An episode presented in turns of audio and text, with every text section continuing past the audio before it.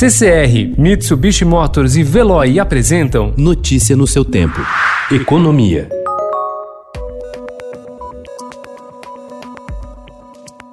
Prestes a ser votado no Senado, o novo marco regulatório do setor de saneamento básico pode impulsionar novos investimentos e ajudar na retomada econômica do país no pós-pandemia. A expectativa é que o relatório do projeto de lei, que deverá dar mais segurança jurídica aos investidores e estabelecer metas de qualidade e cobertura dos serviços, seja apresentado e votado sem mudanças no texto na próxima semana, depois de mais de dois anos de discussões sobre as mudanças.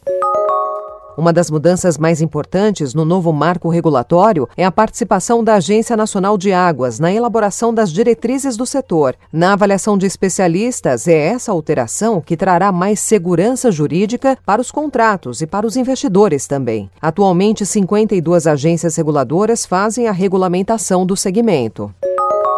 Em sessão virtual realizada ontem, o Senado aprovou a medida provisória 936 que permite a suspensão do contrato de trabalho e a redução de salários e jornada durante a pandemia do novo coronavírus. Foram 75 votos a favor e nenhum contra. Com a decisão, o Congresso abre a possibilidade para o governo prorrogar os prazos máximos para as mudanças negociadas entre empresas e trabalhadores.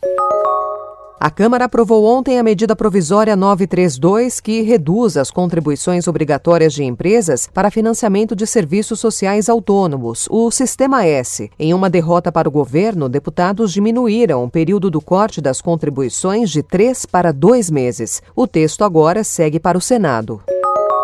Em meio à crise causada pela pandemia, as concorrentes Azul e Latam fecharam uma parceria para compartilhamento de voos no mercado doméstico. Segundo as empresas, o acordo valerá inicialmente para 50 rotas em que apenas uma delas atua. As passagens dos voos compartilhados devem começar a ser vendidas em agosto. Notícia no seu tempo. Oferecimento CCR e Mitsubishi Motors. Apoio Veloy. Fique em casa. Passe sem filas com o Veloy depois.